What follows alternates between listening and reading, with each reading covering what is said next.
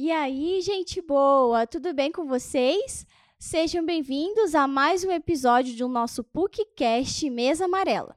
Eu sou a Laura, host do episódio de hoje, e para a gente pensar um pouco, eu quero dizer que a escrita muitas vezes me salvou. Olá, eu sou a Adriele e né, co-host dessa mesa. E na mesa de hoje eu sou a pessoa que já escreveu muitos diários uhum. e que de vez em quando ainda arrisca alguns textos, umas crônicas, sai alguma Olha, coisa. Sai, sai alguma coisa. E para a gente conversar hoje, a gente trouxe duas pessoas muito especiais. Vou começar apresentando o Luiz, que é nosso estudante de publicidade e propaganda. Seja bem-vindo, Luiz. Oi, oi, gente. Obrigado. Obrigado pelo convite. Obrigado por estar aqui. E quem mais compõe a mesa com a gente, Adi? Nós temos a alegria de receber a Julie Funk. Ela é escritora, ex-aluna marista. Olha que legal, uhum. né? Também ex-aluna aqui da casa, da PUC, né? Fez o seu doutorado aqui fundadora do ESC, escrita, da ESC, Escola de Escrita Criativa. É, e hoje ela está aqui conosco para falar um pouco mais sobre esse jeito de escrever com criatividade, né? Uhum. Seja muito bem-vinda. Obrigada, Adri. Obrigada, uhum. Laura. Prazer estar na tua companhia também, Luiz, que acabei de conhecer. Uhum. E estou bem feliz de estar aqui na PUC, né? Eu não fiz meu doutorado aqui nesta PUC, fiz um doutorado na PUC de Porto Alegre, ah, mas legal. já passei bastante por aqui, por esses corredores, já, já participei de algumas coisas aqui também, então é muito legal estar aqui, além de ser, claro, ex-aluna marista, a gente tá, né, o marista nunca sai da gente, né? a gente estava comentando, estamos tudo em casa, tá né? Tá todo mundo em casa. Sua família, casa, sua mãe. Exatamente, minha mãe foi professora marista, tô, totalmente em casa. Ah, e falando em criatividade, nós somos muito criativos aqui, então a cada episódio nós inovamos nos episódios, nos objetos, objetos de apresentação, inusitados, né? Então, assim, nós temos uma, um, uma brincadeira é, na qual nós trazemos alguns objetos e vocês são convidados a falar um pouquinho de, mais de vocês, né? Uhum. A apresentar um pouquinho é, dos seus principais, das suas principais características para o público a partir desses objetos. Uhum. E como nós somos muito criativos, nós temos aqui uma chave de boca. esse instrumento aqui na mesa. Temos também um potinho de tinta e um banco. Sim, esse objeto pequenininho é uma réplica, né, de um banco. Então, eu gostaria de convidar vocês a escolherem um desses objetos e, a partir deles, falar um pouquinho mais de vocês. Legal. Luiz, começar? pode começar, vai lá. Bom, é, eu acho que não tem outro objeto que eu possa escolher a não ser o pote de tinta. Isso me lembra demais a minha infância. Sério? Foi assim, a partir dos meus 6, 7 anos. Muita gente pedia ai, carrinho, essas coisas, uhum. né, de criança. E eu queria tinta. Eu queria tinta, eu queria é, caixinhas de MDF que eu ficasse pintando. Criativa. E eu era assim, total, total, total. Sinto falta daquela criatividade, confesso. é, eu era assim é, primos distantes, sabe, viam, que, viam para ver eu pintando, porque não que ficasse, ai, perfeição, a coisa mais linda do mundo. Era pintura de criança, mas era interessante porque cada caixinha eu colocava um mood diferente, entende? Eu nunca, na época, eu não fazia para vender assim e tal. Mas era uma forma que eu tinha de expor a minha criatividade e sem as regras do colégio, né? é. né? Ai, tem que pintar dentro da linha. É, não. eu tinha um problema com essa linha. Daí, quando eu tinha essa liberdade para pintar em casa, eu fazia o que me dava na cabeça. Conseguiu guardar alguma delas? Eu tenho algumas. eu tenho algumas, eu tenho é, familiares que têm algumas também. É assim, quando eu vou na casa e vejo, eu fico, meu Deus do céu. uma parte da sua história. Eu né? acho que é assim, uma, for uma forma de me reconectar, sabe, com aquela pessoa do passado. E daí, enfim, fui crescendo e hoje, quando chegou no momento da minha final da adolescência, começo da vida adulta, que eu vi que eu poderia levar tudo isso para o mercado de trabalho, uhum. sabe? Toda uhum. essa criatividade. Foi quando eu vi na publicidade uma forma de colocar isso em prática Sua na vida adulta. Criatividade para funcionar. Exatamente. Ai, Daí, por isso que foi tão especial para mim o potinho de tinta. Ai, que legal. Guache, massinha, não tem o que fazer, né? Ele conecta a gente com a infância. É incrível. Que legal. E você, Juliette? Nossa, é difícil, né? Mas é, eu não vou repetir o do Luiz, porque eu também pegaria uh, o potinho de tinta. Mas eu gosto muito dos três objetos porque eles se interrelacionam, assim, né? É, eu, eu amo mexer em coisas dentro de casa, reformar móveis, mudar as coisas de lugar. Maravilhoso. É, ou, né, enfim, fazer, é, fazer bijuteria quando era criança, adolescente. Então, usava alicate, usava, não usava uma chave de boca, claro, mas usava alicates, né, cola, etc. Então, é, isso tem tudo a ver também com o banco, porque de alguma maneira, né, os móveis fazem parte é, dessa minha coleção afetiva de coisas dentro de casa que eu Uhum. gosto de cultivar. Desde os móveis que eu ganhei da minha avó até móveis que eu garimpei em antiquários, mercado de pulgas, ou na rua Riachuelo, que foi o primeiro lugar da sede da escola de escrita. Olha, ai, Então, a Rua Riachuelo é muito a Rua Riachuelo é bem Aham. icônica para quem é de É. Curitiba, né? Então, os móveis e, enfim, móveis antigos que estão por ali sempre fizeram parte da minha da minha casa e da minha escola, né? E ao mesmo Uhum. tempo também de um repertório afetivo. Então, Que legal. E por falar nisso, assim, desse repertório afetivo, né? Como que na sua vida, Julia, entra a escrita, né? Entra a literatura? Em que momento você se apaixona por ela? Como que foi esse, esse encontro? Eu, eu tenho a, a sorte e o privilégio de vir de uma família de leitores. E eu sei que Uhum. isso não é, é, não é realidade, né? No Brasil profundo, não é realidade necessariamente, inclusive no interior. Eu venho de Cascavel. Uhum. Cascavel não é uma cidade. Quando somos lá. conterrâneas, acabei de descobrir, né? É, Cascavel não é uma cidade literária em essência, assim, Sim. né? Pelo contrário, é uma cidade bastante do agronegócio, assim, né? Uma outra, Uhum. é, é um outro lugar, assim, onde se põe energia, uma cidade de comerciantes, né? E, e de alguma maneira, por ser filha de uma professora de artes, por isso que eu escolhi Ah, o potinho de legal. tinta, né? É, por ser filha de uma professora de artes, e o meu pai sempre gostou bastante de ler também, toda a família do meu pai, eu cresci tendo acesso a bibliotecas, tendo acesso a Uhum. livros, a gibis, a revistas, a jornais, né? Porque a gente tem que lembrar também que a gente não forma nosso repertório de escrita só a partir dos livros, né? As Uhum. revistas, os jornais e os gibis têm uma, uma importância muito grande, especialmente num- nos lugares é, que não têm livrarias, Uhum. né? E na infância. E na né? infância, exatamente. Exatamente.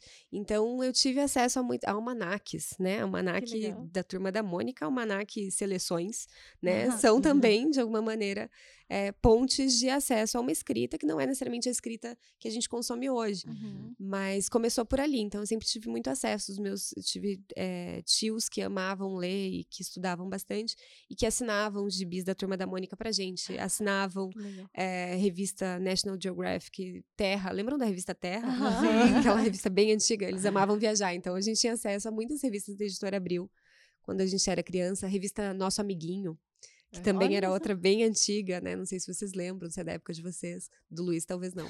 Mas, enfim, revista Nosso Amiguinho. Então, eu tive acesso por ali. Foi ali que começou essa, a- o contato da Julie leitora com um mundo de possibilidades que chegava em casa empacotado num pacote plástico, assim. Uhum. Turma da Mônica dá um quentinho no coração. um Turma né? da Falou Mônica. Turma da Mônica. E parece É. que nunca vai envelhecer. Assim, é. uma É. coisa muito próxima. Exatamente. E a gente vai falar disso um pouco mais pra Hum. frente, mas o que, assim, como que foi a jornada da ESC, né? Aham. Da escola de escrita e até é, essa, essa escrita criativa, onde que Uhum. ela é perpassada, se toda a escrita é criativa, Aham. como que você acessa isso? E também, talvez, como que você se descobre, né? Falando da ESC, Uhum. passa da Julie leitora para aquela pessoa que Pra escritora, ensaia uma né? escrita, É. né? Isso, isso também é interessante, porque às vezes a gente se enxerga muito mais leitor do que a possibilidade de criador, né? De Uhum. escritor. Uhum, uhum. É, talvez o fato de ser filha de uma professora de artes é, tenha me colocado desde criança num lugar que é um lugar de muita cobrança também. É, claro que tem, vem uma cobrança junto, mas a gente é, precisava, como minha mãe é professora, e foi professora, é, é professora ainda, está prestes a se Uhum. aposentar, hoje ela é professora do Estado, mas ela foi professora do Marista por muitos anos, e professora de outros colégios particulares também. Mas a gente tinha que ir, pra, ir com ela para a escola e passar o dia na escola até às seis da tarde, mesmo que a gente estudasse de Uhum. manhã, fazendo toda a programação extracurricular disponível, né? Então a gente tinha que fazer, se tinha Tinha ginástica atividade. se tinha ginástica olímpica, eu tinha que fazer ginástica olímpica. Se, tinha, se meu irmão tava fazendo futebol, eu tinha que aproveitar o tempo que ele tava fazendo futebol e fazer, sei lá, violão. Então, tudo que tinha na escola, né? Isso em Cascavel, e depois cheguei a morar no Tocantins também, em Palmas. Lá também estudei no Marista. É, a gente, aham, em outra província, É né? muito- muito Bem, Marista. Muito Muito Marista né? Exatamente. Também estudei em outras escolas, inclusive públicas e tal, mas um, um período específico da minha formação foi no Marista e foi muito legal. Então, a gente tinha acesso a é, assim esse estímulo às artes uhum. fosse a música uhum. fosse o esporte mesmo a ginástica rítmica a ginástica olímpica né que também é bem artística uhum. é, nesse sentido então eu tinha essa cobrança ou esse estímulo a ser criadora né a ser ativa assim uhum. nesse sentido e aí depois a gente chegou a fazer a escola de música que era uma escola que era do lado da casa da minha avó é, era onde a minha mãe dava aula de pintura, dava aula de desenho, e aí a permuta era, a gente também podia fazer aula de violão, aula de Olha, piano, tudo, aula de flauta. Tudo. Então eu fiz piano, fiz flauta, fiz violão. Não sou boa em nenhuma dessas. fiz, Você fiz. experimentou. É, experimentei, meu ouvido é até que é legal, mas assim, não sou da área de música. E aí isso também me estimulou a pensar, poxa, mas tem uma escola é, de música Existe uma escola, existem escolas de dança, existem escolas de arte, por que não tem escola de literatura? Vou fazer uma. Então, uhum. assim, claro que não quando era criança, né? Isso depois, hum. mas para mim era muito óbvio que pudesse existir um espaço em que a gente ensinasse escrita e não só a partir da perspectiva gramatical, é, ou da perspectiva é, de formação para vestibular, formação uhum. para concursos. É, que é bem ferramental, né? Já que a gente tem uma chave de boca aqui na mesa, que é super ferramental. Eu saí um pouquinho disso, tentei olhar para essa é, ideia de que criatividade já existia dentro da minha é, trajetória acadêmica, na letras mesmo. Já levava isso para a sala de aula como professora, no ensino fundamental, no ensino médio. Uhum.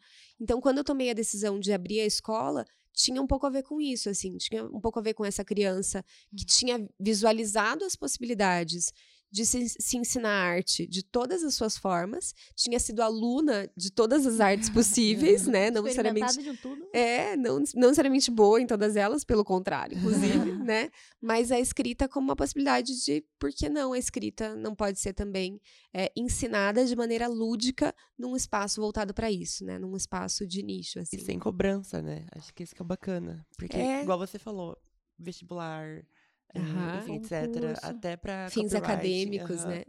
Então, é, a escrita envolve muita cobrança, assim, no momento que a gente um vive. Peso, é, um assim, peso muito uhum. grande.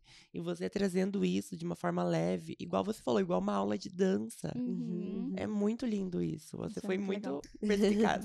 Obrigada. Sabe Obrigada. que essa conversa tá me lembrando um texto do Rubem Alves, que ele fala da necessidade de nós termos uma caixa de ferramentas e uma caixa de hum. brinquedos. Hum. Maravilhoso. E fazer a relação das duas. A gente precisa ter técnica, ter ferramenta, construir coisas assim com uma usabilidade, né? Construir o mundo. Mas para isso acontecer, a gente precisa ter a nossa caixa de brinquedos ali, essa Exato. dimensão lúdica da criatividade, né? Hum, legal. Então, a, a, questão é que às vezes a gente vai ficando só com a caixa de ferramentas, uhum. né? Uhum. E, né? inclusive nossos objetos aqui estão brincando bastante com isso, né? Eles moldaram nossa conversa. É verdade. Conscientemente já, já, já vieram para mesa, literalmente. Intencional. E eram para ser aleatórios, hein? Eram para ser aleatórios. e você, Luiz, como é que a, a, é, a Julia trouxe pra gente como que foi a experiência dela, uhum. né, de criatividade, esses acessos? Você comentou um pouco sobre né, a, a pintura. Hoje, uhum. é, quais são as formas que você acessa a sua criatividade? A escrita é uma delas, ou você se usa de outras de outros brinquedos dessa caixa? É. Então, é, depois dessa fase da pintura e tal, é que assim, eu digo pintura, mas fazia muito artesanato. Ela me falou de bijuteria, eu lembro que eu fazia isso também, eu fiz um curso até. Foi meu primeiro curso da vida. Olha que legal. Tiveram que abrir uma turma assim especial para criança, porque era só eu. era só eu. Eu era a única, a única, criança do bairro interessada em, em, querer fazer artesanato. Ai, de bijuteria, assim, tal, cachorrinho de, de pérola, sabe? Uhum. Daí, enfim, fui crescendo, eu continuei com, essa, com esse flerte, sabe, com as artes e tal. Era onde eu gostava de me refugiar. Daí tá. Daí cresci mais um pouco, descobri o teatro. O teatro foi incrível na minha vida, eu que tive legal. um crescimento muito grande. Mas eu ainda senti que faltava alguma coisinha. Daí eu corri atrás do cinema. Quando eu entrei no cinema, foi assim, surreal. Mas eu sempre gostei de estar nos bastidores, entende? Eu nunca fui aquela pessoa que, ai, vai ter uma peça de teatro, eu quero o papel principal, eu quero. Não, nunca foi assim. Eu preferia uhum. mil vezes. Por exemplo, no, é, no colégio a gente fez uma peça do teatro eu queria ser o diretor. consegui, me deram um prêmio de melhor diretor do colégio. Foi Olha incrível. só. Foi tudo. Sucesso. Coisa de adolescente, né? Mas ter essa visão do todo, Não, assim, foi tudo. É, essa visão do todo. Eu sempre gostei dessa visão do todo, sabe? Talvez se me colocasse pra fazer uma coisa só, eu não seria o melhor. Mas, Uhum. assim, vendo o todo, eu consigo Essa administrar. articulação. Aham. Daí eu cresci mais um tempo. E eu sempre fui muito uma pessoa que gosta de é, coisa de beleza, assim, sabe? Uhum, Maquiagem, cabelo. uhum. Gostava muito de moda também. Moda, eu confesso que baixou um pouco o meu. O hype. É, o meu hype, é, exatamente.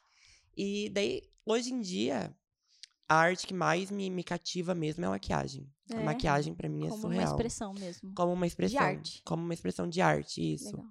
Eu já fiz drag, eu faço hoje. Mas, tipo, já fiz uma coisa mais ousada, sabe, assim.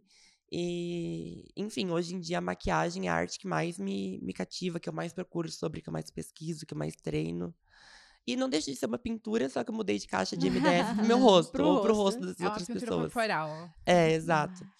E, e daí foi esse meu, meu amadurecimento conforme as artes.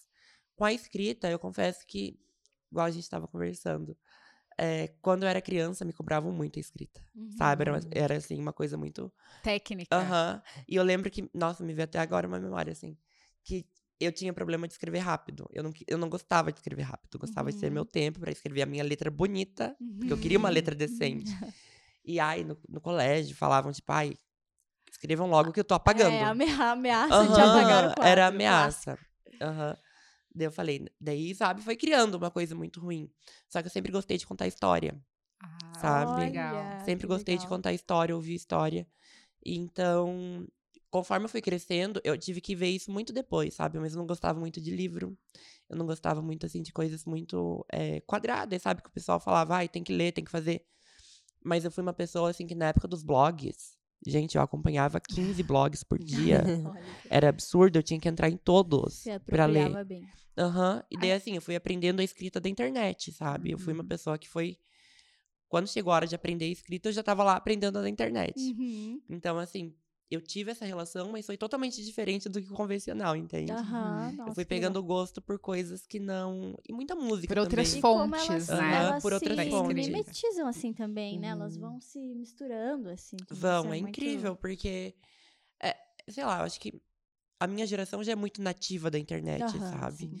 E daí é muito legal porque foi a primeira vez na história que a gente tava começando a ler coisas de pessoa comum para pessoa comum. Uhum. Hoje em dia a gente escuta, porque tem vídeos e tal, é, aplicativos de vídeo curto, etc., que, que fazem a, a gente ouvir, né? Mas na Uhum. época dos blogs era a mesma coisa, só que era tudo escrito. Uhum. Ah, é legal essa fala do, da escrita de uma pessoa comum para uma pessoa comum. Nossa, isso é E daí eu queria te perguntar uma coisa, Juliette, porque assim, a gente, às vezes, tem uma, uma, uma ideia de dom, né?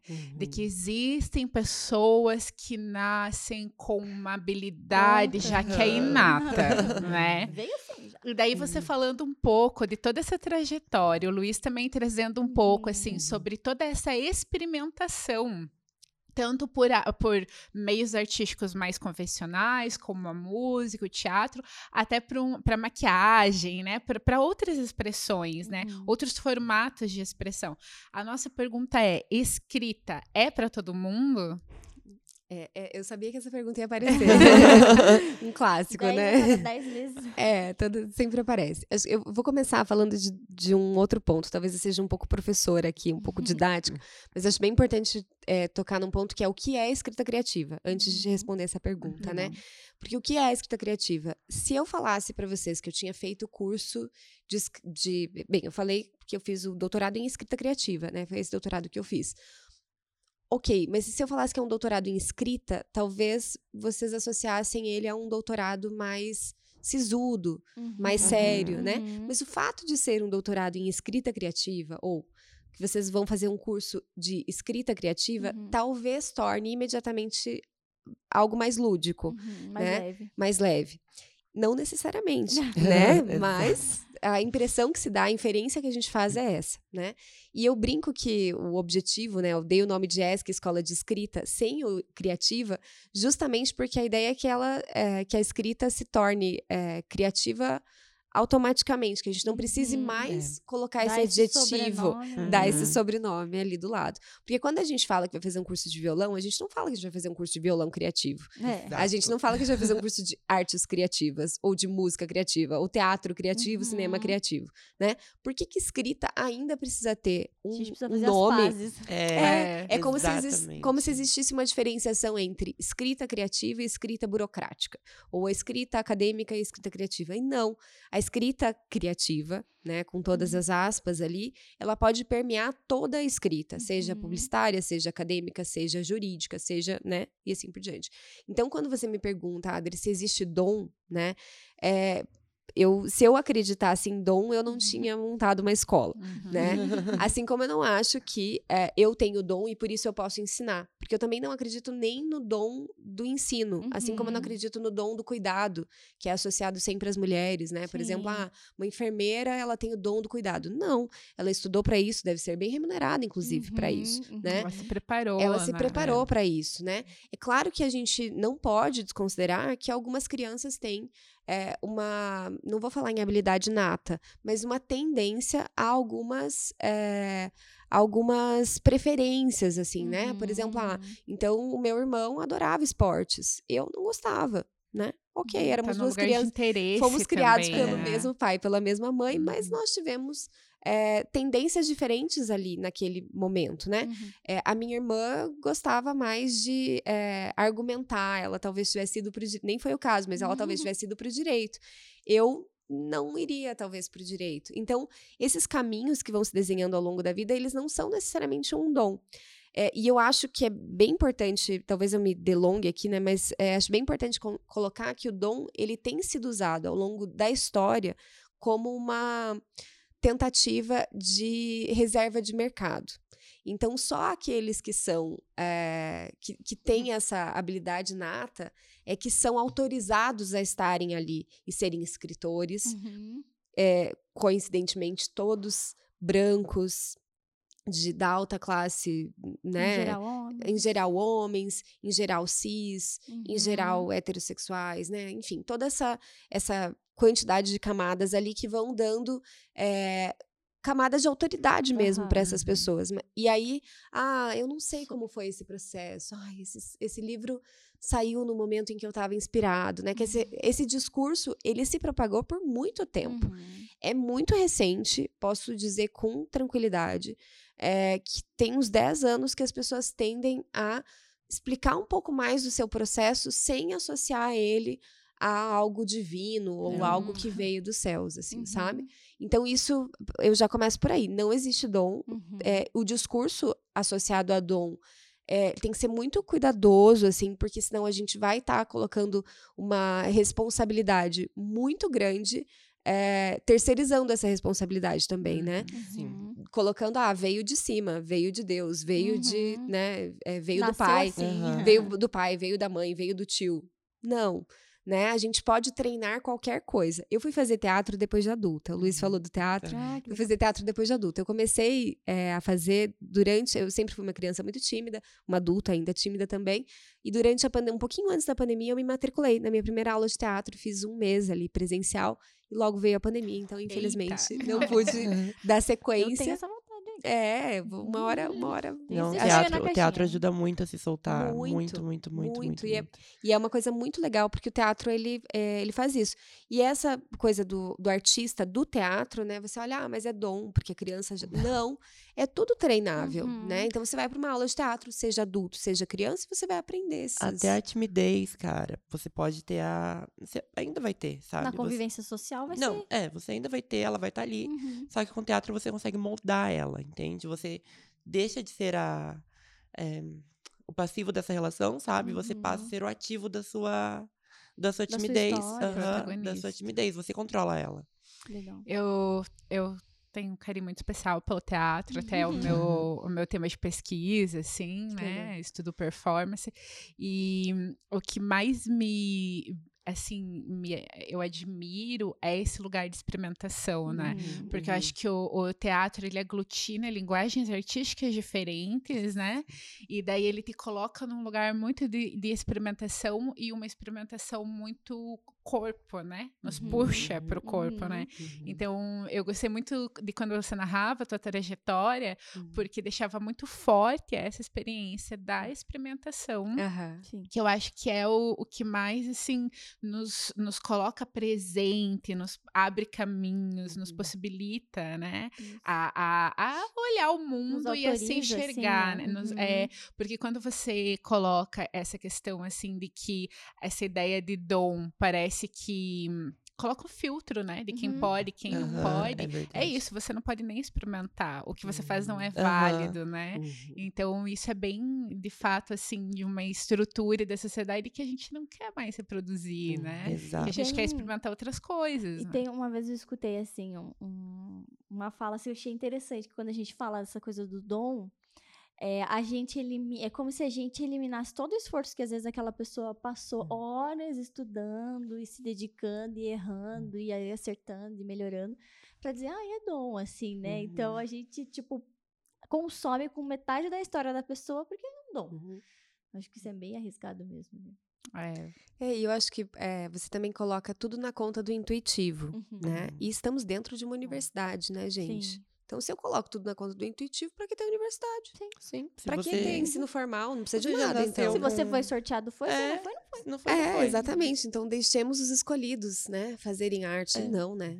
já tá bem chato, né? Essa arte já, já foi cansando também ao longo do tempo, né? Tem outros espaços muito interessantes que não estão sendo ocupados, porque talvez as pessoas que achassem que tivessem um dom é, não achassem esses espaços tão interessantes assim. E são espaços que são os espaços periféricos, uhum. os espaços é, menos valorizados, os espaços com menor poder aquisitivo e os espaços do interior, por exemplo, o fato né, uhum. de sermos do interior aqui é, Infelizmente, eu não poderia ter montado a escola, apesar da escola ter nascido em Cascavel, o projeto ter nascido uhum. lá, eu não poderia ter montado a escola lá é, por talvez não, eu, ela não talvez não tivesse prosperado lá uhum, se tivesse uhum, ficado uhum. realmente em Cascavel por ser uma cidade que não vive tanto a cultura Curitiba foi mais propícia de uhum. fato para que ela tivesse hoje a escola já está indo para o seu nono ano de existência aqui Legal. né então é, tem isso não é um espaço que foi ocupado hoje a internet já ajuda a gente a dirimir um pouquinho essas fronteiras uhum. mas é, de fato é um trabalho que precisa ser ativo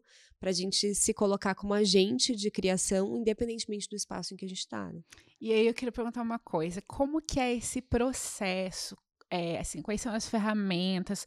É, eu dando um exemplo uhum. que talvez esteja restringindo um pouco a experiência da escrita criativa, uhum. mas só para elucidar o que eu quero dizer. Por exemplo, se eu vou construir uma história, uma uhum. narrativa, por onde que eu começo?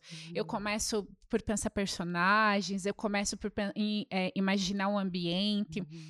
Esses, essas histórias é, que a gente vê com várias camadas, assim, eu sempre fico imaginando, ou com um universo muito diferente do nosso, assim, tipo, uhum. é, é, Harry Potter, é, essas trilogias, assim, eu fico pensando, a gente, é um universo tão diferente. Onde que essa pessoa bebeu?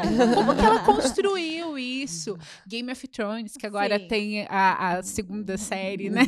Eu pensando, onde que a pessoa bebeu, assim? Quais, quais foram as fontes para ela construir esse universo? E daí eu tenho a impressão, como leitora, como quem consome né, essa produção, que existe a construção do personagem, as micronarrativas e a construção daquele universo. Eu sempre fico muito curiosa, assim, como que é a uhum. construção desse repertório de criatividade, né? Nossa, essa pergunta vale um milhão de reais e ela demora um, uns dois anos para eu te responder. Mas eu vou tentar, né, resumir aqui vou voltar para aquilo que eu falei da definição de escrita criativa, que eu acabei não fazendo, né? Não, não existe uma definição, mas eu gosto sempre de desenhar uma espécie de matriz para os alunos, assim, que é: a gente tem a escrita composta por é, repertório, por três eixos, né? Repertório, técnica e marca autoral. Então, todo mundo tem um repertório que foi construído ao longo da vida. Esse repertório ele pode ser um repertório só afetivo, né? Pode não ter uhum. nada em relação à escrita, pode ser um dentista que ama ler uhum. e ele foi uhum. construindo esse repertório afetivo. A gente que de repente foi para uma área de humanas ou pensou um pouco mais da escrita, a gente foi construindo também um repertório técnico uhum. ao longo da vida, né? Lendo textos sobre escrita, é, lendo os textos de escritores já consagrados que vieram para a sala de aula. Não é porque são consagrados e vieram para sala de aula que são bons necessariamente, mas uhum. eles estiveram ali formando um cânone, né, dito como aquele cânone que a gente deve referenciar. Aí isso, beleza, faz parte desse repertório. Então, eu vou entender que eu tenho repertório afetivo, eu tenho repertório técnico ali, né? uhum. né? Repertório talvez mais burocrático, é, às vezes, né, ah, uma pessoa do direito tem até um repertório bem burocrático, vai escrever Sim. uma redação comercial, uma redação, é, um, um, texto, né, uma petição ou um texto mais jurídico, ele é super burocrático. Né, e ela vai tentar soltar um pouquinho mais a mão, talvez ela não tenha esse repertório para isso. Mas ok, vamos tentar olhar para esse repertório como esse, esse amálgama desses repertórios todos, né, que a gente pode acumular ao longo da vida.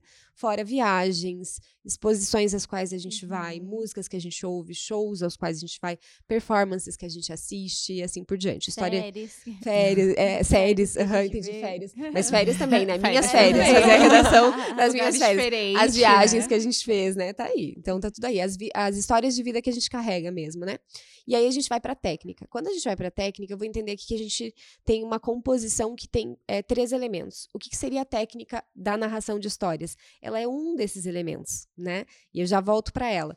Depois a gente vai para a técnica que é a parte gramatical. Se eu quero escrever em língua uhum. portuguesa, é, talvez eu tenha mais facilidade, porque eu conheço um pouco da gramática. Isso vai fazer talvez com que meu texto fique é, formatadinho, ele está certo, ele está bem escrito e tal, mas ele não necessariamente é um texto que conta uma história de um jeito sedutor, de um jeito legal. Uhum. Então eu também preciso entender que a gramática ela não ajuda a gente a ser necessariamente um bom escritor.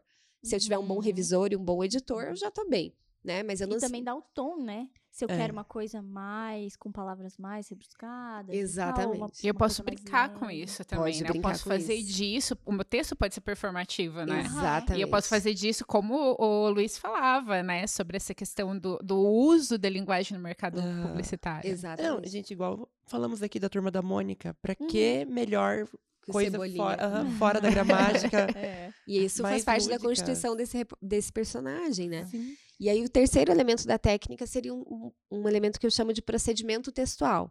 Então, o procedimento do texto, se ele vai ser repetitivo intencionalmente, se ele vai ter é, omissão de dados ali, identificadores intencionalmente, se ele vai é, ser um texto poético, é, mesmo dentro de uma estrutura de prosa, isso também faz parte desse procedimento textual, né? Não é só técnica narrativa, a gente está falando já de uma questão discursiva, né? E aí a gente vai para o terceiro eixo, que é a marca autoral. Então, uhum. o que, que é a uhum. marca autoral? A marca autoral é, é uma espécie de composição de tudo isso, né? Que faz com que eu reconheça esse texto como um texto da Laura, da Adri, do Luiz, uhum. né? Então, eu leio esse texto, mesmo sem identificação, eu consigo visualizar quem pode ter escrito esse texto. Uhum. E isso é o que os autores perseguem ao longo de toda uma vida, né? Construir um projeto literário que tem uma marca autoral tão conhecida, né? Que isso os torne um, quase uma etiqueta, assim, né? Uhum, ah, então isso aqui uhum. pro bem e pro mal, né? Por exemplo, Paulo Coelho. Gostam de falar tão mal do Paulo Coelho, mas ele já foi traduzido né, para milhares de idiomas, inclusive fora do eixo, uhum. né? É, e já foi, uh, assim, já, já é uma etiqueta, né? Uhum. Isso aqui, uhum. pro bem e pro mal, é, ah, isso aqui é Paulo Coelho, uhum. né? Então, gostando ou não, e eu não estou fazendo nenhum julgamento de valor aqui, a gente tem histórias que fizeram sucesso e tiveram ressonância, né? Chegaram a outras pessoas. Então, é, acho que respondendo um pouco disso, assim, né? Como é que se dá esse processo para criar uma história? Eu acho que eu começaria dizendo para quem está começando, né? É, e aí volto para a técnica narrativa daqui a pouco, é a gente olhar para essa matriz e identificar onde é que está meu calo. O meu uhum. calo Hum, ele está no procedimento de texto. Eu não sou tão bom assim na parte textual. Então, eu preciso é, entender melhor. Eu posso fazer isso até de maneira autodidata. Ler um autor, ler um texto duas, três vezes, o mesmo texto. Ah, eu gosto muito do Cortázar, por exemplo. Ele tem um conto que é genial, que se chama As Babas do Diabo. Né? Já fica uhum. aqui de recomendação. É, vou lá, eu vou ler duas, três, quatro vezes esse conto para ver o que, que ele faz ali dentro que é genial, que deixa esse texto impecável, né? Ele consegue fazer uma coisa muito legal que é, é um escritor e um tradutor, né? O, na verdade é um personagem que é escritor e, que é fotógrafo e tradutor. E aí ele conta, em alguns momentos ele é mais tradutor, em outros ele é mais fotógrafo. Mas em algum momento ele fala, é, fomos, fizer, é, fui e fomos uhum. junto, uhum. porque ele está dizendo que ele foi naquele momento como fotógrafo e como tradutor, uhum. mas é um personagem só. Então, ele está subvertendo a linguagem para transformar a escrita, é, imaginando que o palco dessa palavra, né, Uhum. é a página, é a página em branco, é ali que ela Uhum. vai performar, né? Então, depois eu posso voltar para a técnica narrativa, mas aí a gente já tem um primeiro ponto aí, né, que é essa Entender os- os matriz. Exatamente, Uhum. entender quais são as lacunas e aí a partir disso e quais são as potencialidades também. Eu tenho, por exemplo, um repertório muito bom e eu Uhum. vou usar esse repertório então para começar a escrever. Ou eu tenho eh, facilidade com vocabulário, eu tenho vocabulário vasto, então eu vou empregar todo esse vocabulário para poder construir essa história e assim por diante. Você falava da questão autoral e num mundo de tantas vozes, né? Eu acho que a internet traz isso. É, muitas vozes é uma coisa que eu me pergunto muito sobre autoria, né? E enquanto você falava essa questão do reconhecimento do texto da pessoa, eu lembrava que Merleau-Ponty, que é um filósofo que é, a gente estuda aqui na, na PUC, tem uma linha de pesquisa que trabalha com ele, ele cita que, ele comenta que a linguagem, a palavra, ela entende, ela entrega a pessoa por inteiro, né? Uhum. Então, você reconhece ali é, tudo, inclusive a corporeidade, que a gente acha que está num lugar abstrato, né? Que, que é uma outra coisa, que é um pensamento, não. Mas entrega a pessoa por inteiro, ela evoca a pessoa por inteiro, né? Então, é, é uma experiência muito. É, um, é um tanto quanto é, subjetiva, mas ao mesmo tempo é física real, de encontro, né? De reconhecimento. Até o Luiz falava antes da letra, né? que também passa um pouquinho Uhum. por essa relação de forma, né? De forma, de marca, né? O E- jeito de cada um escrever. É, eu acho isso muito individual, né? Sim. Tanto assim, a- a- igual você falou, a letra e a, a forma de fala. Uhum. Eu acho que o Cebolinha é tão incrível porque a gente consegue reconhecer ele aonde for. Pode ser num anúncio. to- Uhum. Gente, desculpa, eu penso em anúncio. Mas pode ser em algo totalmente fora do contexto, a gente vai saber do que tá falando devido ao nosso, nosso repertório de Uhum. conhecer ele na infância e tal. Todo um imaginário que Aham. acessa, né? É incrível. Luiz, você que vem do mundo da publicidade e que ao mesmo tempo está aí nessa vasta luta de se formar. Acadêmica. É, Que nunca conta acaba. pra gente, assim, você acha que a universidade, ela é um espaço que potencializa essa dimensão criativa da escrita, do exercício da escrita, ou em alguns momentos ela nos, nos traz, assim, algum condicionamento, nos desafia, assim, mais, nos puxa mais pra caixa de ferramentas? Uhum. Como que você percebe isso? Bom, então vamos lá. Eu acho, eu acredito que assim, toda fase de vestibular é totalmente caixa de ferramenta. Uhum. Entende? Até, até você colocar o seu pezinho aqui dentro como aluno, aluno PUC-PR, é, é totalmente caixa de ferramenta. Entrou aqui, daí você tem direito de brincar, sabe? Errar. Eu acho que é o melhor lugar do mundo para errar é aqui dentro da universidade legal. entende? E eu, eu gosto que a PUC incentiva isso, sabe? Não de cometer o mesmo erro várias vezes, porque isso, isso não justifica daí. Agora, você errar e depois acertar e fazer melhor, é muito, é muito gratificante quando chega um professor e fala, ah, tá vendo? Agora você conseguiu. Uhum. Aquilo que você errava lá atrás já Um não... avanço. assim. Aham, não faz mais sentido pra você agora. Você já, já ultrapassou essa fase, já passou de nível. E, enfim, todo esse processo pra mim foi muito gratificante. Eu, eu, eu falo pra todo mundo, eu tinha problemas com escritas, assim, seriamente. E eu coloquei numa caixa que não era pra mim, eu não tinha o dom, eu não acreditava que era pra mim. E depois de um tempo eu fui entendendo que aquela escrita lá atrás que me traumatizou, assim, entre Uhum. aspas, não, não faz mais sentido aqui dentro da faculdade. Eu já. Não, eu não- acho que eu não falei isso pra vocês, mas já entreguei TCC. Então já. Ufa. Já. já ufa, já foi. Mas assim, o TCC, o TCC é uma parte que puxa bastante pra Uhum. caixa de ferramenta. E daí, assim, novamente, você. Só que, claro, agora a gente tem uma cabeça adulta, é diferente, é outro processo. Mas ela puxa a gente bastante pra caixa de ferramenta. E isso Uhum. que meu curso, ele ainda libera. é, ele ainda libera muita coisa, sabe? Que talvez outros cursos mais é, encaixotados não, não, não liberassem tão bem. Uhum, Sim. Mas é assim, uma parte que pra mim foi puxado, foi puxado a BNT. Gente do céu, quando falava BNT, me Essa- arrepiava essa inteirinha sigla- assim, Essa sigla aterroriza todo mundo. aterroriza todo mundo, né? Eu acho que não tem mais caixa, mais formalidade que isso, É. né? E, enfim, nesse momento eu senti que deu uma boa puxada, sabe? Assim, de novo, eu estava lá nas nuvens, podendo criar, daí eu tive que descer um pouquinho, criar dentro da caixa, né? Dentro Uhum, de- dessa, uhum. dessa norma. Mas foi assim, processos, importante que, que passa, sabe? Mas eu tinha bem essa crença de que a BNT era um dom. tinha gente que tinha facilidade, tinha gente que não tinha. Mas foi assim, passou e tudo bem. Eu acho que é, é legal, assim, a gente falou isso no começo, né? Quando a Julia falava sobre não necessariamente ter esse sobrenome, né? De criativa, né? Ser só a escrita. E o Luiz conta pra nós o processo de fazer as pazes com, Aham. essa, com essa escrita. E eu acho que na, no, no caminho profissional, assim, é, que você fez, e principalmente nas histórias que você escuta e na sua vida também. É, Julie, a escrita, ela é terapêutica? Ela tem esse dom de cuidar de um cantinho, nossa, assim, muito particular? Eu, eu tenho muito cuidado ao falar isso, né? Porque eu não sou da área de psicologia. Uhum. Então, é, acho que começa por aí. Até durante ah, uma semana é, que eu- da qual eu participei aqui há um ano, dois anos, eu acho, o Diogo, que é um Uhum. colega de vocês, me entrevistou, que é psicólogo. Aham. né? E a gente entrou nesse assunto exatamente. Deve estar em, em algum lugar aí, né? Foi no festival Das das, das mídias da, da Uhum. PUC, dei uma procurada depois. Mas em algum momento a gente falou sobre isso.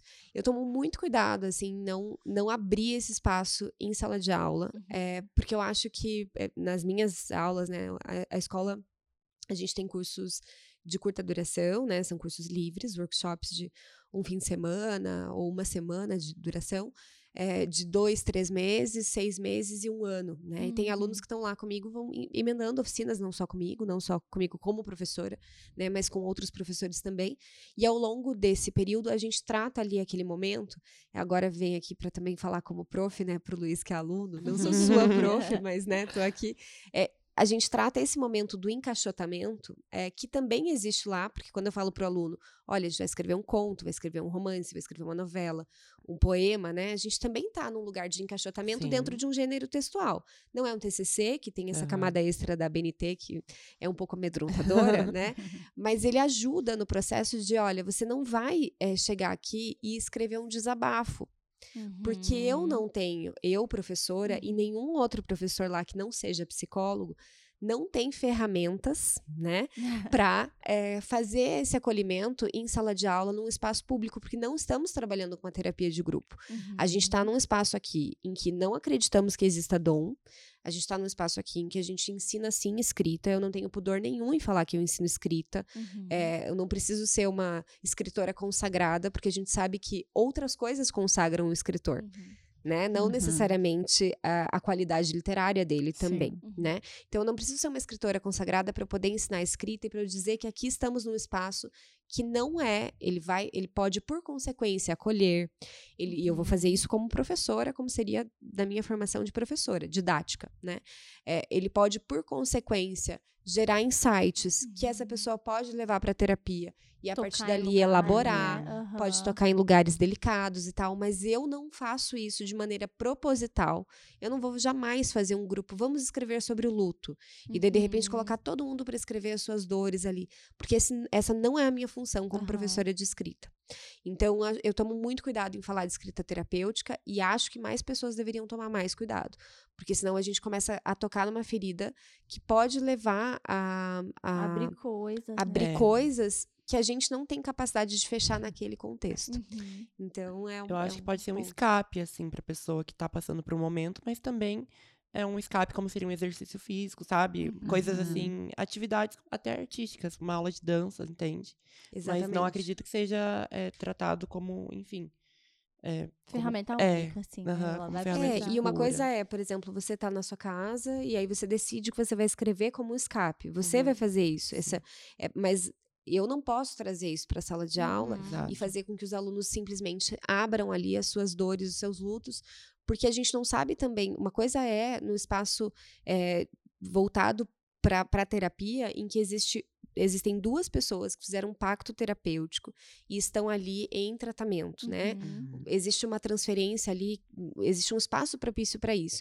De repente eu abro esse espaço de luto ou de dores ou de traumas ou de abusos dentro de um Uhum. espaço de sala de aula, com várias pessoas ali, Cria uma Uhum. exposição. cria uma exposição desnecessária, com a qual talvez você até possa saber lidar como professor, mas os colegas talvez não saibam. Sim. Aquela pessoa talvez Aquela não pessoa saiba. talvez não saiba. Então, assim, é- é, eu tomo muito cuidado com isso. Eu, a gente não usa jamais a ideia de escrita terapêutica, assim. Uhum. é, no máximo, a gente vai lá, fala sobre isso, tentando desconstruir esse tópico, assim, porque é, a minha área é escrita criativa, né? escrita terapêutica, ela É um outro lugar. é um outro outro lugar com o qual você deve tomar bastante, Bastante. cuidado. Porque às vezes também a pessoa vai acessar aquilo pela primeira vez, Ah, naquele é. lugar, assim, né? O que que ela Exatamente. faz com aquilo? E, e eu falo isso muito para os alunos, assim, eles chegam, ah, eu tenho uma história que é a minha história de vida, a história da minha mãe, a história do meu pai, a história do... É, ou passei por um grande momento traumático de luto, ou de separação, ou Uhum. de mudança de cidade, ou de, é, assim, abandono de um vício, né? Acontece muito também, ah, Uhum. então estou escrevendo para tentar me desfazer de um vício que eu tinha, né? Às vezes ex-alcoólatras, ex-dependentes químicos e tal. Mesmo nesse lugar, quando a pessoa vai escrever, eu tomo o maior cuidado do mundo de ou saber se essa pessoa está tendo acompanhamento terapêutico, porque eu não vou Uhum. fazer esse acompanhamento, ou eh, se ela está se distanciando o suficiente para que esse livro não seja só sobre a história dela. Uhum. Eh, se é o Que ela tenha condições que de ela tenha falar sobre, condições né? de falar sobre isso. é, e, e que ela tenha condições de, eu odeio essa palavra, mas de revisitar isso Uhum. com o cuidado que isso merece. Uhum. Porque senão eu vou ser irresponsável, Sim. né? E essa irresponsabilidade, o meu canudo não me dá, Uhum. né? Pelo contrário, eu sou formada em letras, eu não tenho formação em psicologia, a letras não tem essa disciplina, talvez tenha em uma outra faculdade, eu não tive, eu tive lá psicologia do ensino, no Uhum. máximo, né? É, e é isso. Então, mestrado não me dá isso, doutorado não me dá isso, anos de, de sala de aula não me dão isso, então eu preciso tomar bastante cuidado com esse ponto, assim, né? É, então, é- é- eu sei que é um pouco frustrante, mas é isso. Eu, eu Não, afasto verdade- totalmente. eu- Sim. Na verdade, é admirável É, a muito clareza com que você trata isso e a capacidade, também a humildade. Uhum. A humildade, né? Em entender que nesse momento isso não é esse o espaço, não é esse Uhum. momento, e eu não preciso é, absorver tudo, porque acho que é um pouco a, a, a formação docente, né, no Uhum. Brasil, lida Coloca com muitos nesse lugar. desafios, né? Claro. Que passa- assim, né? É, Uhum. e daí, às vezes, a tendência é a gente ir assumindo várias questões que não é desse espaço, né? Uhum, Então, uhum. acho muito admirável, na Uhum, verdade, obrigada. essa, essa clareza, essa humildade de, de estabelecer os limites, né? Uhum. Do, do espaço. E uma É. maturidade muito grande também. É, eu acho que tem um pouco a ver também com o fato de ser filha de professora, né? Eu também é, vi a minha mãe absorver questões que não eram dela, porque, enfim, quando você dá aula é, no ensino fundamental, no vêm, ensino médio, as coisas Uhum. acontecem, né? Já dei aula no ensino fundamental, já dei aula para Jardim 1, porque a letras não. A gente não sou formada em pedagogia, né? Sou formada em letras. Então, a letras a gente pode dar aula de inglês, eu fiz dupla licenciatura no ensino fundamental 1. Não sei se é assim que se chama ainda. É, é isso? Tá. É, então, eu dei aula no ensino fundamental 1 para alunos do jardim, na época, né? Que era é, quatro anos, cinco anos, seis anos, pequenininhos, Uhum. assim. Era bem engraçado porque eles não, eles não entendiam que o meu nome, eles só me viam uma vez por semana, eu era prof de inglês, né? Então, eles não entendiam que o meu nome era Juliet. Eles entendiam, eles achavam que o meu nome era Tite. Porque eu era teacher, né? Então, assim, eles me chamavam de Pof, porque eles não sabiam falar o R. Então, eu era, eu era Pof Tite. Então, eu, eu era Pof Tite. Então, ah, a Pof Tite tá chegando. E daí, enfim. em qualquer era- lugar. Em qualquer lugar, assim. É, exatamente. Então, era isso, assim. Por falar em mercado, uma coisa que a gente fazia que era muito legal, é, com metodologias ativas. Eu, eu dei aula numa colégio, num colégio muito legal, em Cascavel. É, e, a- e eles me davam total liberdade para isso. Então, eu levava eles para o mercado, levava eles para Uhum. um supermercado que era pertinho ali, dava uma lista de, de pedidos. Eu lembro que tinha um programa no SBT que fazia isso, que era tipo uma gincana de pegar a maior quantidade de ingredientes Ai. possíveis, colocar no carrinho e sair Meu correndo. sonho, meu sonho. Eu fiz isso com os meus alunos, eu fazia isso com os meus alunos de inglês do ensino fundamental 1 e levava eles com uma listinha de supermercado e o supermercado lá de Cascavel, que era maravilhoso e acolhia a gente, deixava a gente fazer isso. Ah, colocar eles. Deixava vocês fazerem essa Deixava bagunça. a gente fazer essa, essa bagunça no supermercado. Dava uma listinha pra eles, assim, eles saíam correndo e eles tinham que chegar com os ingredientes todos no final, no caixa, assim, no carrinho, e se penduravam no carrinho Ah, e tal. A Puff Teacher é Era- mais era legal. apetite. Então, assim, até no inglês, às vezes a gente faz umas coisas tipo isso. Que legal. É, bom, a gente então tocou nesse lugar do desafio, muitas vezes, né? De, de, ser, de ser professor e de também ele- é, receber algumas coisas que talvez naquele momento não sejam mais apropriado e tudo mais. E falando um pouco do mercado, assim, né? Da questão da ESC, é, como que ela. é, você você né, contou para nós como é que ela foi nascendo e tal. É, tem um outro projeto que é da escrita jurídica criativa, Uhum. né? Como que nasceu essa ideia? Porque também é um lugar de mais sisudo um pouquinho, Aham. assim, né? Mais sério e tal. E bastante. é, talvez eu me expresse mal, mas ele é muito mental no sentido assim de, né, com as suas regras e tal. Como que, como que a criatividade navega nesse lugar? Eu, eu fiquei curiosa, assim, sentido de o que, o que, que é esse jurídico criativo, assim? É os textos? É o contrato? É o fato, contrato né? fica mais fácil de ler? fato. Uma poesia? Como que né? fica, assim? Vamos lá, eu vou voltar um pouquinho só na história da ESC, Uhum. né? E aí eu coloco a, es- a escrita jurídica criativa nesse contexto, porque a, a escola ela nasceu na sala da minha casa. A Fran, que tá aqui como minha assessora hoje, inclusive foi minha aluna nesse contexto, há 12 anos mais ou menos. Eu a- a- tirei a porta da cozinha, comprei dois cavaletes, coloquei a porta em cima dos dois cavaletes, tinha um sofá, eu morava Já sozinha. começou a criatividade? É, começou, começou ali, né? E voltamos tinha- pro banco. Tinha, tinha, tinha um flip chart e era e um projetor e era isso. Às vezes eu usava até a TV, né, como, como projetor na época e depois, enfim, consegui comprar um projetor. Então começou ali naquele contexto de alguns jornalistas da cidade tinham uma certa dificuldade eh, na hora, tanto na técnica narrativa de contação de histórias, quanto eh, na gramática.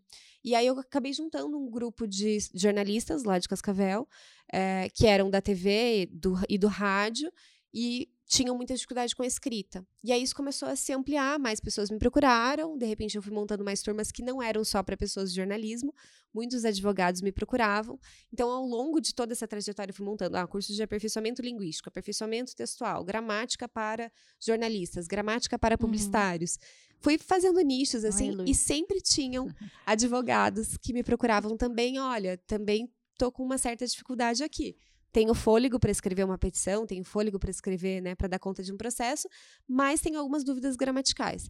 Então eu sempre brinco, né, que tem a cota na, na sala de advogados, assim, né? Todo mundo começa a apresentar várias pessoas da área de, de criatividade, né, do jornalismo, da publicidade, da própria letras, um advogado. então, assim, sempre tem. E daí, nesse processo, ao longo de todos esses anos, depois eu vim para Curitiba, eh, abri o espaço num coworking.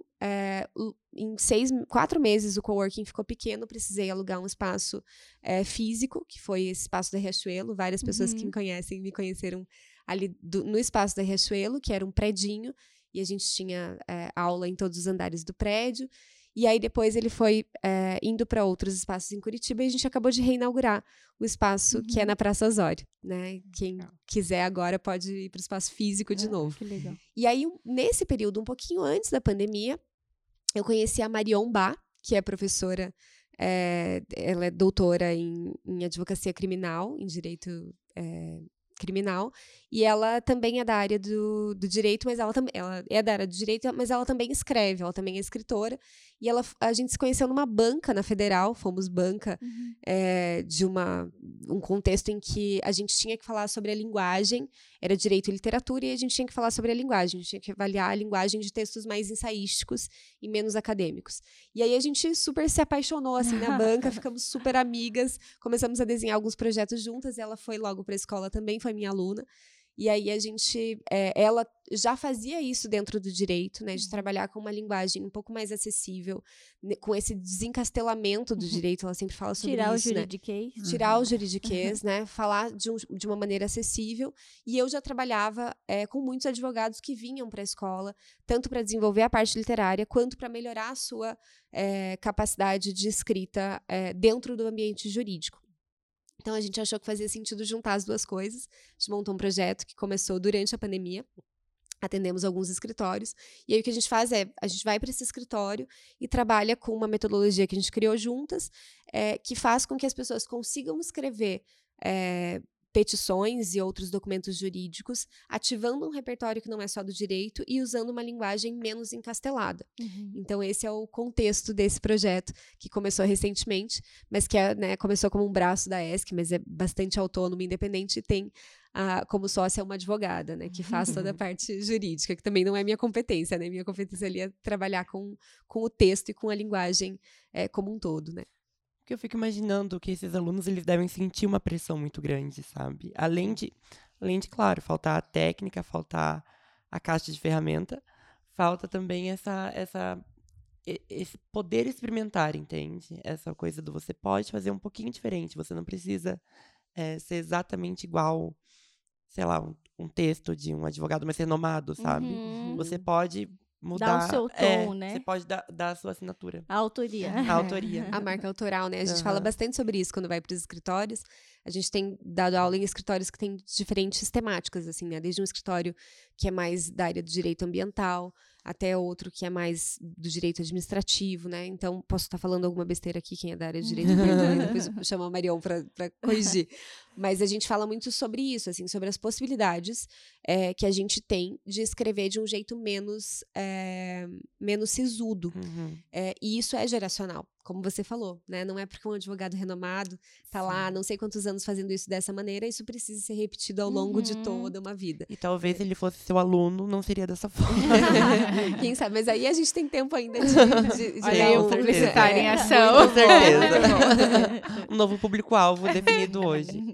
Mas dá para, é, tipo, brincar bastante, mesmo sendo... Dá. Eu acho que brincar talvez não seja a palavra, não, mas sim. dá para é, dá para simplificar. Uhum. E essa simplificação, às vezes, é mais difícil do que a complexificação de alguma uhum. coisa, uhum. né? Esse é, o, esse é o pulo do gato é. ali, né? A gente conseguir... É, porque daí tem, tem uma outra área que não é a nossa, mas que é a área de legal design, que trabalha justamente com é, a, a implantação gráfica de alguns elementos para facilitar a leitura de um processo que teria X páginas e que pode ter menos páginas. Nossa, que legal. A partir Nossa. dessa visualização. Não é nossa área, mas é super legal. É, tem uma professora que é a Ana Paula Holtz, que eu conheço, que, que é dessa área.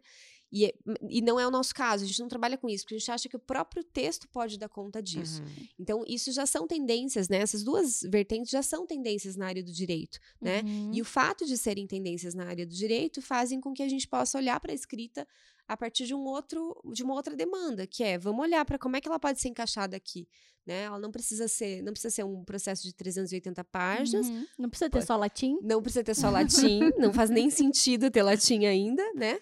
E dá para a gente é, fazer com que esse texto ele seja mais acessível a quem realmente está interessado nisso.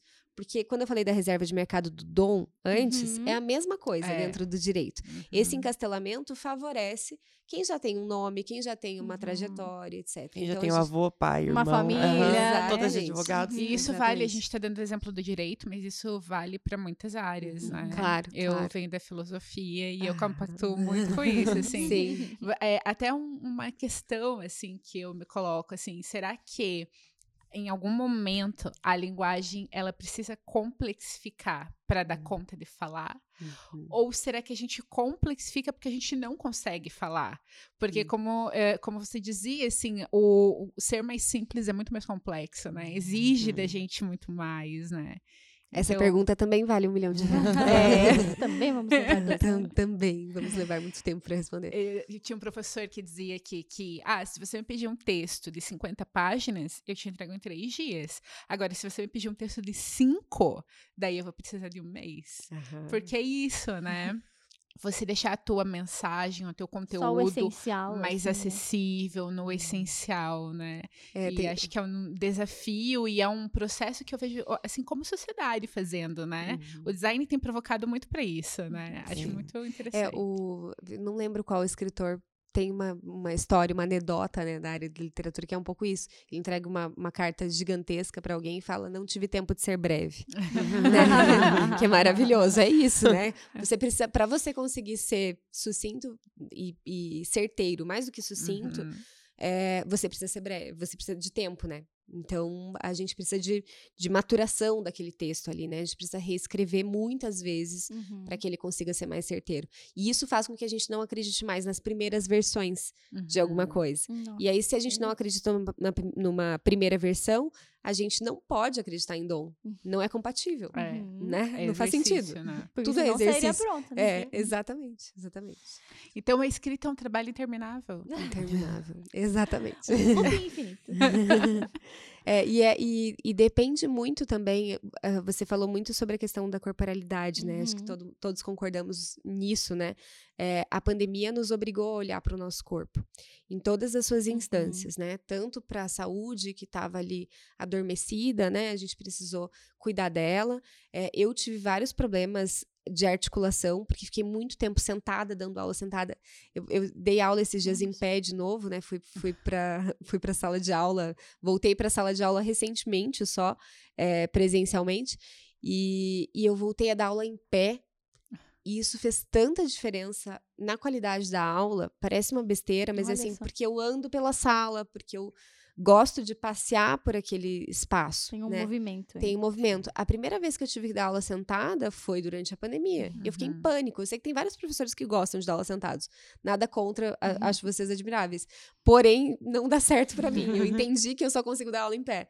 E isso tem a ver com o corpo, né? A Uhum. gente passar a olhar para o corpo, a gente passar a olhar para essa para esse trabalho que não é, é incompatível, porque se eu quero escrever, eu preciso estar preparada para ficar 12 a 15 horas sentada escrevendo. Uhum. E isso exige que eu tenha um preparo físico. Não é o Uhum. contrário.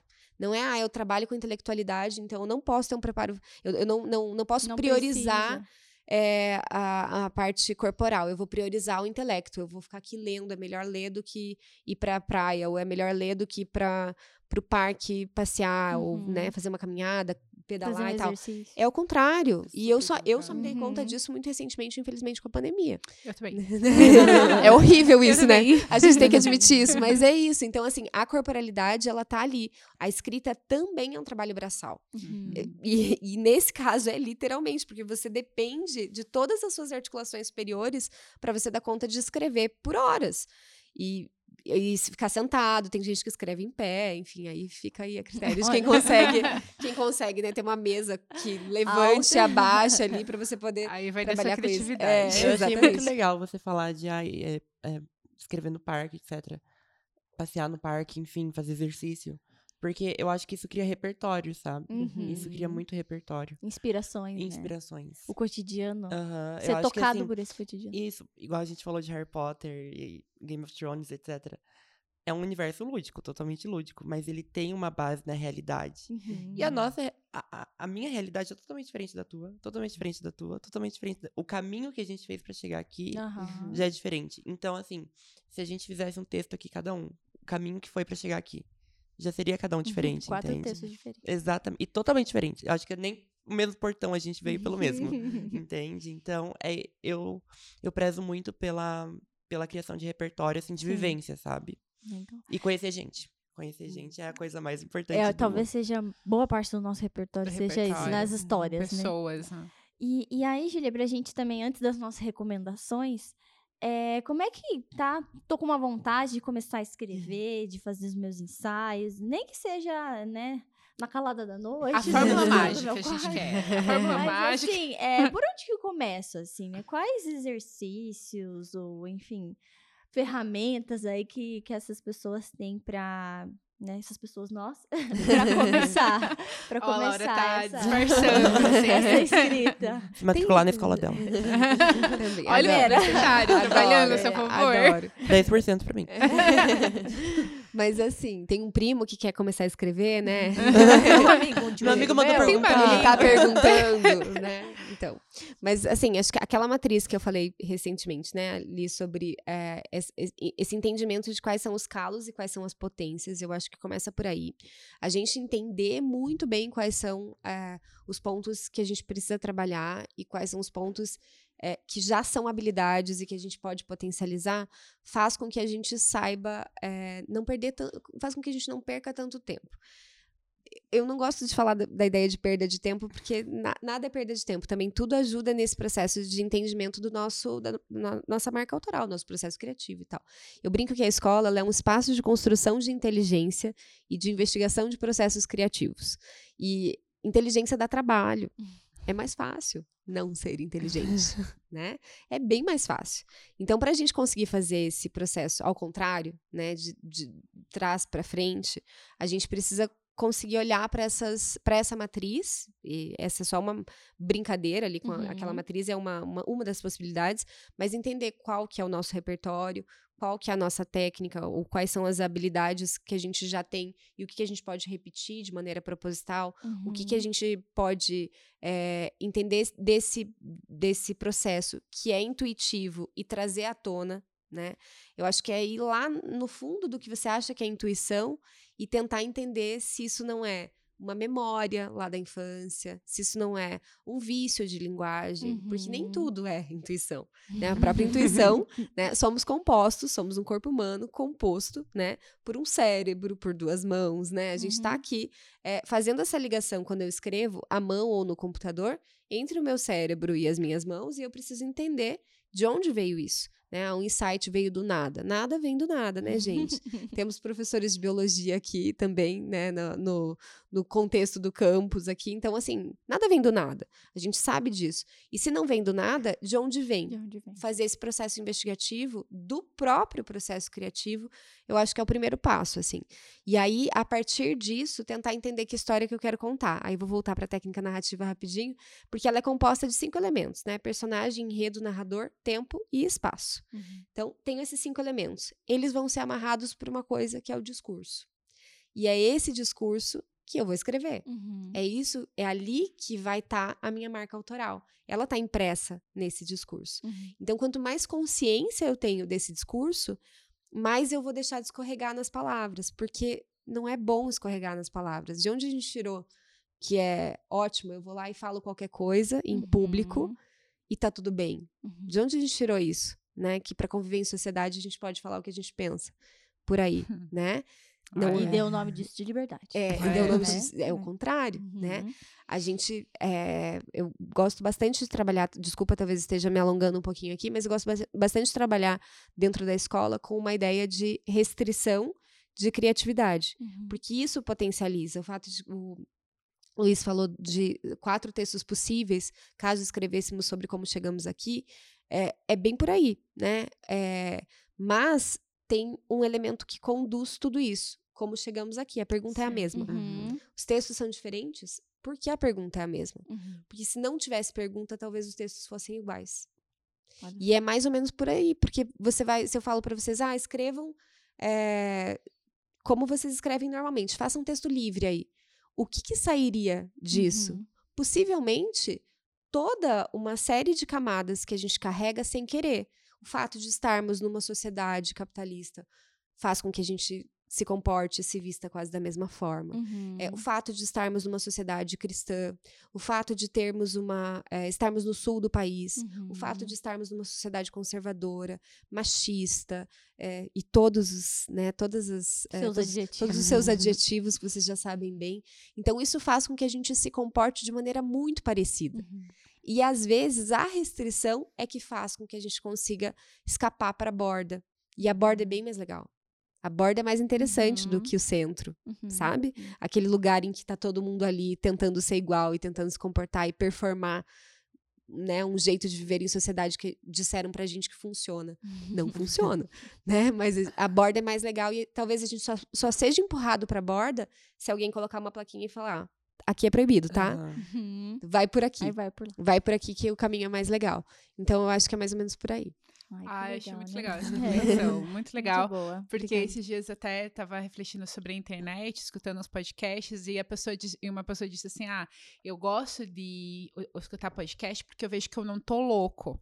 Por causa dessa questão, assim, de que você escuta as narrativas do cotidiano e você vai se encontrando nela. Uhum. Então, de fato, assim, às vezes a gente acha que aquilo é muito nosso, mas a verdade tá todo mundo vivendo aquilo, né? Coisa. Então, investigar isso mesmo e, e e, e, procurar esse outro lugar, né? Achei muito uhum. legal essa reflexão e acho que é aí um, um, uma boa deixa pra gente, hein?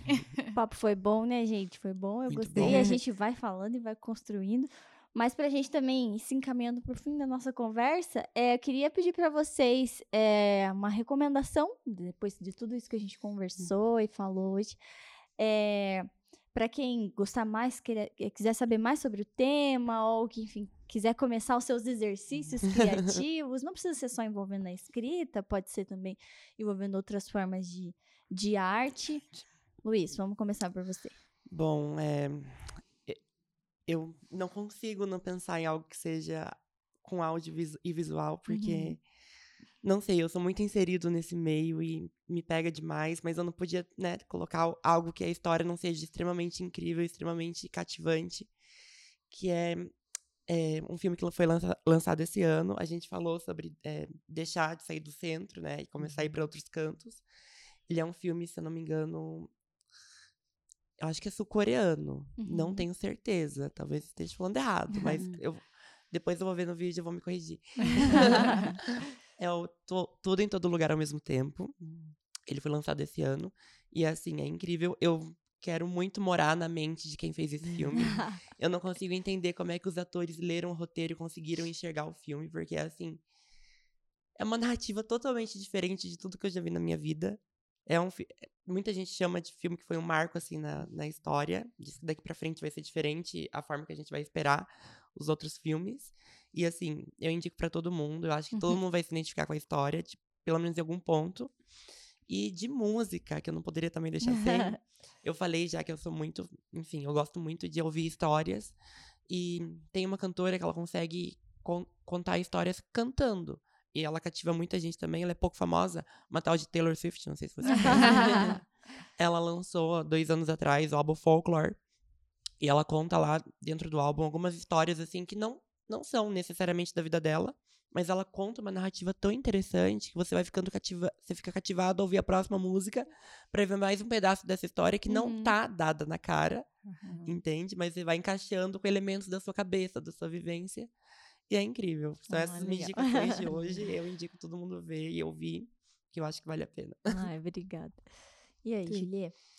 Bem, eu vou, eu vou fazer uma recomendação talvez um pouquinho menos pop, assim. Achei ótimo. É que eu sou mainstream, dicas. gente. Eu sou. Não, achei, achei essas dicas ótimas. São excelentes. É, mas eu vou fazer uma recomendação um pouco mais professora aqui, que é leiam dicionários. Parece uma coisa meio, né? Inusitado. Inusitada, assim. Mas assim, dicionários, eu, eu gosto muito de dicionários e a gente tem uma série de dicionários possíveis. Tem dicionário etimológico, tem dicionário de antônimos, tem dicionário de sinônimos, tem dicionário é, de significado mesmo, que é aquele que a gente consulta em, né, em sala de aula ou quando está aprendendo alguma língua. Tem dicionário fonético, tem dicionário, enfim. E tem um dicionário especificamente que se chama dicionário analógico né? Talvez vocês é, não tenham ouvido falar ainda, mas é um dicionário que trabalha com ideias afins. Então, todas as, as ideias aleatórias que fazem parte do universo daquela palavra ou daquele conceito. E isso abre tantas caixinhas, assim, quando a gente está escrevendo. Então, é, se a gente puder, se vocês puderem fazer isso uhum. sempre, né? Vão numa livraria ou vão a um sebo ou né, algum lugar, uma biblioteca, procurem a seção de dicionários. A Biblioteca Pública do Paraná tem uma seção incrível, impecável de dicionários. E abram um dicionário aleatoriamente, leiam uhum. as palavras, vejam o que pode significar, procurem é, livros também sobre expressões, né, expressões do local, às vezes expressões gaúchas, expressões paranaenses, expressões. Eu fui para o Piauí dar aula há alguns anos e saí de lá com um dicionário de piauiense, né? De vez em quando eu abro ali para ver o que, que tem de diferente, o que, que tem de similar né? Porque não é tudo diferente, uhum. né? Porque é aquilo que a gente estava falando, nós somos mais parecidos do que a gente imagina, Exato. né? Então, é, tenham esse costume de ler dicionários, de ter dicionários, de colecionar dicionários e, e de não usar o dicionário só para consulta. Tem uma tirinha da Mafalda que eu acho maravilhosa, que é ela tá sentadinha no banco assim, e o pai dela vai até a, a estante, pega o dicionário, volta, vai até a estante, pega o dicionário, consulta, volta, e ela, se ele nunca vai terminar de ler o livro desse jeito. Demora muito. E é tão grande esse livro, né? Então é meio que isso. Tenho o costume de pegar o dicionário, ler o dicionário, assim, né? Não ler de maneira linear, mas abrir uma página, investigar algumas palavras e fazer um caderno dessas palavras. Uhum. E registrando essas palavras ao longo do tempo. Aí sim a gente vai construindo um repertório de uma maneira mais ativa, né? E consegue levar isso para nossa escrita. Porque afinal a uhum. nossa ferramenta, né, quando a gente está falando de escrita é a palavra. Então, se eu não conhecer muito profundamente a palavra, é bem difícil que eu não escorregue nela, uhum. né? Então, eu amei é... muito essa indicação, porque ontem eu estava pesquisando, enfim, eu adoro ficar pesquisando, e aproveitei que vim aqui, é, eu vi uma imagem que era simplesmente o seguinte, sem formas de falar, dizer, não, sem palavras para trocar o dizer, sabe? Trocar a palavra dizer. Uhum. E daí eu comecei a ler, assim, eu fiquei, gente do céu... Tem Olha quantas. Tem muita, muita, muita, muita, muita. O dicionário muita. de sinônimos eu uso. Uhum. Tá até no meu favorito. Mas dá uma acessa a pessoa e o imaginário da pessoa em um lugar, né? Uhum, E daí isso que é Agora assim, essa do, maravilhoso. Do né? é novidade. É, e dicionário de sinônimos, por que, que eu sempre sugiro o analógico em vez do de sinônimos? Porque assim como você consulta sempre o de sinônimos, todo mundo consulta. E os sinônimos que a gente usa são os mesmos. Os mesmos sempre. Sempre, ah. né? Volta pro meio e então, sai da borda. Volta, exatamente. Então o dicionário analógico ele é um jeitinho também da gente ir pra borda. Pra borda. Adri. Nossa, depois Nossa, não sei nem mais. Estou tímida. Pra poder fazer essas referências. A minha referência é a minha referência, a minha indicação, né, é, é de um de um livro que de uma coleção que marcou um momento da minha vida e que me provoca muito pensar repertório, assim, que é a coleção O Tempo e o Vento do Érico Veríssimo. Uhum. É, o que mais me fascina naquela narrativa, assim, é o marco temporal, porque é uma história que corre em 100 anos, e, e você, é, é, você percebe como uma pessoa influencia a outra. Então, esse nosso repertório, que ele vem de lugares que a gente não, não acessa com objetividade, assim, a gente não tem clareza, né? Então, é, em alguns momentos assim da história, é, um personagem evoca algo de outro personagem de muito tempo atrás que eles nem conviveram. Uhum. E eu acho que isso fala um pouco da nossa construção familiar, da nossa construção enquanto, enquanto povo, né? Como a gente vai bebendo de fontes que a gente não, não, não percebe, né? Então, é, eu, é uma coleção, assim, que tem um, um carinho muito grande pelo momento em que eu li, mas também por esse arco temporal que eu acho que fala muito de como a gente se constrói como pessoa, assim. Hum. E me fascina muito a construção dos personagens, a, a a, a dimensão histórica da narração, né? Então, é essa referência que eu trago aqui hoje, nesse assunto. Bom, e a minha, a minha indicação vai ser extremamente simplista, assim, que é botar uma caneta na mão e começar a escrever, assim. é, eu acho que, particularmente, o primeiro acesso que eu tive, assim, à escrita fora da escola foram os diários, assim, então, inclusive, até comentava esses dias, né, que a minha mãe guardou esses diários e aí olhasse uma escrita tão ingênua assim e, e, e, boba assim, né, da infância, mas isso me fez é, criar essa, realmente essa ligação com a escrita, assim. Então, e eu acho que isso me ajuda a perceber como eu estou, né? O que me marcou, por exemplo, durante o dia. Não precisa ser diário, assim, né? Porque a gente sabe que a uhum. nossa vida é enlouquecida. Uhum. Mas quem sabe, às vezes que a gente puder, eu, eu tenho um costume muito é, inusitado de escrever cartas para o futuro, assim. Então, eu escrevo uhum. cartas para mim ou para os outros, assim. E aí guardo, sem nenhum peso na consciência, e às vezes um ano, dois 13, até 10 anos, eu abro essas cartas ou entrego para as pessoas e as pessoas ficam extremamente emocionadas, assim, de lembrar daquele momento, aquele recorte. Então, é, a minha, meu desafio aí vai ser de colocar a caneta no papel e. Você sabe que esse exercício foi atualizado. Eu já vi várias pessoas que têm um grupo do WhatsApp consigo mesmo e que devem fazer o exercício da escrita do diário no grupo do WhatsApp. É, eu, é, eu sou uma dessas pessoas. Bom, gente, muito obrigado, Luiz. Muito obrigado, Julie Adri, minha parceira Obrigada. aqui. Obrigada por terem conduzido aqui uma conversa muito gostosa hoje. Muito obrigada a vocês que nos acompanharam até agora. Quero também agradecer aos nossos patrocinadores, a FTD, a Chamex, a toda a equipe que esteve aqui com a gente, do Farol 1817, o João que está ali, o mestre das lentes.